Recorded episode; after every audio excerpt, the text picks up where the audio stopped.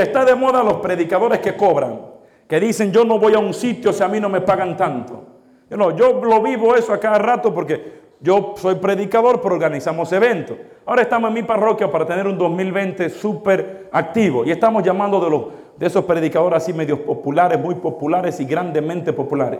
Y las condiciones que ponen, yo que yo soy el que estoy encargado, las condiciones que ponen a veces yo diría contra, pero sería mejor hacer una fiesta mundana. Traemos, no sé, a Ricky Martin, a Chayanne, a quien, menciones de esos mundanos que hay por ahí. Porque creo que tendrán ellos menos condiciones para venir a, cantar que las que tienen esta gente. Quizás Romeo Santos, que llenó allá en New Jersey un concierto como de 80 mil gente, quizás tienen menos condiciones que estas personas. Porque te dicen, eh, necesitamos tres vuelos. Si no compra tres vuelos no podemos ir. Y predican los tres. No, pero me tienen que acompañar. Bien, ok, tres vuelos. Si no pagan tanto no podemos ir. Si no me meten a tal hotel con nombre, marca y obviamente seamos inteligentes. No es el hotelito de la esquina del pueblo. Son esos hoteles super high class caro. Te dicen inclusive, eh, y, para, y para la comida entonces nosotros cubrimos los gastos. Sí, sí, pero tienen que poner una tarjeta que esté de fondo y nosotros comeremos en el hotel. Los hoteles venden comida como si le echaran diamantes y oro adentro. Cuestan un ojo de la cara. Hermano, lo buscamos y lo llevamos a un restaurante. Lo buscamos y come con nosotros. Lo llevamos a una casa. No, no, no. En el restaurante. Dejan la tarjeta en fondo y los tres secuaces que estaremos allá. Entonces comeremos de allí. Eh, en el evento nosotros vamos a grabar el evento. Vamos a vender. No puede nadie más grabar. Nadie más puede vender. Nosotros venderemos todo lo que llevamos. O sea, prácticamente es un asalto a mano armada. Son prostitutos del Evangelio, porque venden el Evangelio a un precio que ellos consideran. He hablado con gente de esto, porque esto uno está en una comunicación. Y le digo, hermano, pero, ok, yo entiendo que usted tenga condiciones mínimas viables, pero, camán, tan exagerado así, no, porque lo que pasa es que ya han abusado la gente y no sé qué, y uno va a sitio y no te dan, y es cierto, porque está la otra cara de la moneda. La gente que van a las comunidades meten dos mil gente a un sitio y al famoso que vino le dan una ofrenda que el tipo no le alcanza ni siquiera para comerse un sándwich en el camino. A veces pasa porque está los extremos de los dos lados. ¿Qué ocurre? Una vez me llamó un sacerdote de Nashville, Tennessee, para ir a un congreso de unas dos mil personas. La parroquia es un auditorio de una, caben como 2.500 gente. Recién estuve con ellos el fin de semana antepasado. Y e, esto era para el año pasado, un congreso anual que se hace como con unas 20 comunidades, van más de 2.000 gente, un evento grandísimo. El cura me llama y la primera pregunta que me hace, luego de yo decirle que tengo la fecha disponible, es cuánto tú cobras para venir. Y yo le dije, no, no, no, padre, yo no cobro. Yo no le pongo precio a lo que yo hago. Esto no tiene precio. Usted no tiene forma de comprar lo que yo voy a llevar. Porque la palabra de Dios no se le puede poner precio porque no lo tiene. Y hoy en día ya no somos evangelizadores, somos artistas. Y entonces en todos los sentidos las cosas han cambiado. ¿Por qué yo nunca le pondré tarifa? Primero porque la Biblia lo dice, que lo que a mí me dieron gratis, yo no lo puedo vender. Simón el mago quiso comprar el don del Espíritu. Le dijo a los discípulos, wow, yo ando inventando cosas, pero ustedes tienen ese poder. Yo quiero pagar por él. ¿Cuánto cuesta el don del Espíritu? ¿A cómo le puso el, precio de cada don Pedro? ¿A cómo se lo vendió el primer papa? Le dijo, bueno, el don de ciencia, eh, daste unas 20 monedas de oro. El don de sabiduría, eh, eh, sabiduría entonces 30 monedas. No lo vendió. Digo que no se puede ponerle precio al don del Espíritu. Entonces yo entiendo que nuestra provisión proviene de Dios. David en el Salmo 23, ese que le encanta a todo el mundo, David no tenía un trabajo full time que le pagaban todos los viernes un cheque. David no tenía depósito directo. David no tenía un trabajo que ni siquiera le pagaban porque trabajaba para su papá. David no tenía una empresita.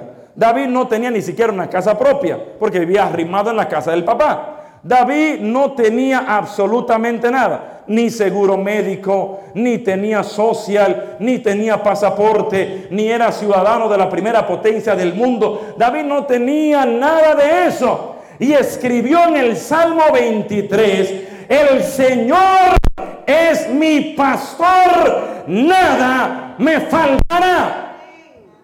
Porque no importa las cosas materiales que se tengan, se trata de al Dios que tú tienes. Si tienes a Dios como tu Señor, como tu Salvador, nada te va a faltar.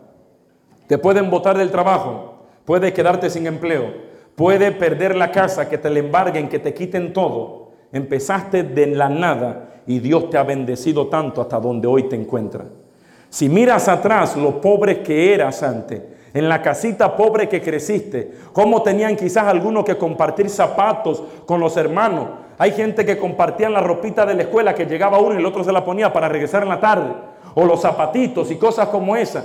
Y hoy en día que tienes tanto, está tan preocupado por lo que te hace falta que no te acuerda de que cuando no tenías nada, Dios estuvo contigo, te acompañó, te trajo a esta nación, no te ha soltado y no ha dejado de bendecirte. Mi pregunta es, ¿por qué crees que Dios te va a soltar en tu futuro? ¿Por qué crees que mañana Dios no estará contigo? María cambió sus planes personales por los planes de Dios. Y los planes de Dios fueron mejores a tal punto que María es y será recordada en toda la historia como la bendita llena de gracia, la bendita entre todas las mujeres, aquella, la única mujer en el planeta, la única persona en todos los siglos que tuvo el privilegio de cargar en su vientre a Dios cuando se hizo hombre. La contextura física, la piel, los genes, los rasgos, la sangre, todo provino de la Virgen María. Una mujer que cambió sus planes y le dijo que sí a Dios. Mi pregunta es esta, ¿estás dispuesto a cambiar tus planes por los planes de Dios? ¿Estás dispuesto a cambiar lo que atesoras como muy tuyo, muy mío, muy mío, muy mío, por lo que Dios quiere entregarte? Hay una parábola que menciona a un hombre que descubrió en un terreno, donde en ese terreno había un buen tesoro. Y el hombre que descubre el tesoro escondido allí, dice la Biblia que fue, vendió todo lo que tenía para comprar aquel terreno. No se puede alcanzar el tesoro escondido con otros muchos tesoritos. Hay que vender todo lo que se tiene, hay que desprenderse de todo para poder alcanzar a Cristo. Cuando yo conocí a Dios, yo se supone, aquí lo he contado, iba a ser pelotero. Yo tuve que cambiar mis planes. Mi sueño era ser pelotero, firmar, multimillonario. Tengo un hermano que lo que firmó, que alcanzó el sueño. Y ese era mi gran sueño. Y cuando Dios llegó a mí me estaban ofreciendo más de medio millón de dólares para yo firmar. Pero cuando Cristo llega, ni todo el oro del mundo, ni todo el tener y el poder que esta tierra ofrece se puede comparar con tener a Dios en el corazón. Dios es nuestra mayor riqueza. Y Anthony cambió sus sueños y sus planes por los planes de Dios. Y aquí estamos. No lo cambiaría por nada ni por nadie. La gente me ha preguntado, Anthony, ¿te arrepiente de haber soltado todo ese dinero? No, no, no, nunca, jamás de los jamases. Porque con Cristo nunca fue una pérdida, con Cristo es ganancia. Pablo decía, todo lo considero basura con tal de ganar a Cristo.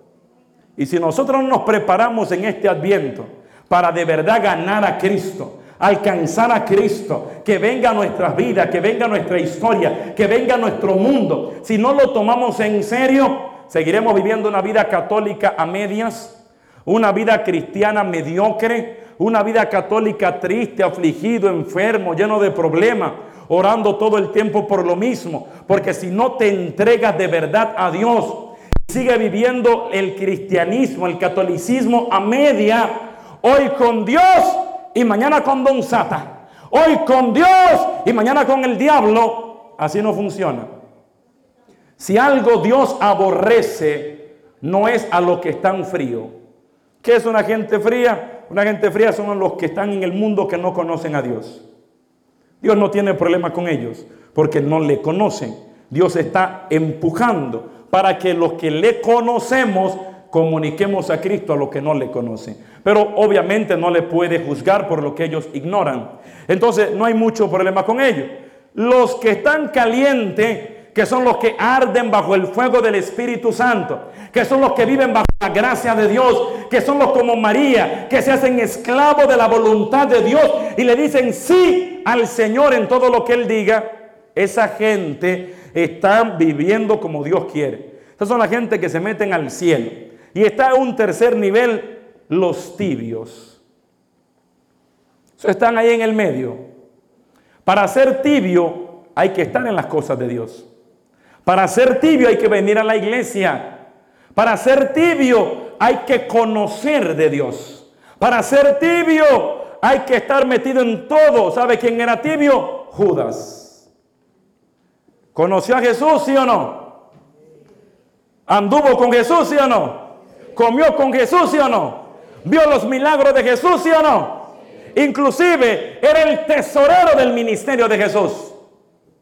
Pero Judas tenía un problema. A pesar de que conoció a Jesús, no estuvo dispuesto a cambiar su vida, su historia. No permitió que Dios le transformara por dentro. Y a pesar de que conoció a Cristo, seguía con sus mismos hábitos. Judas era ladrón.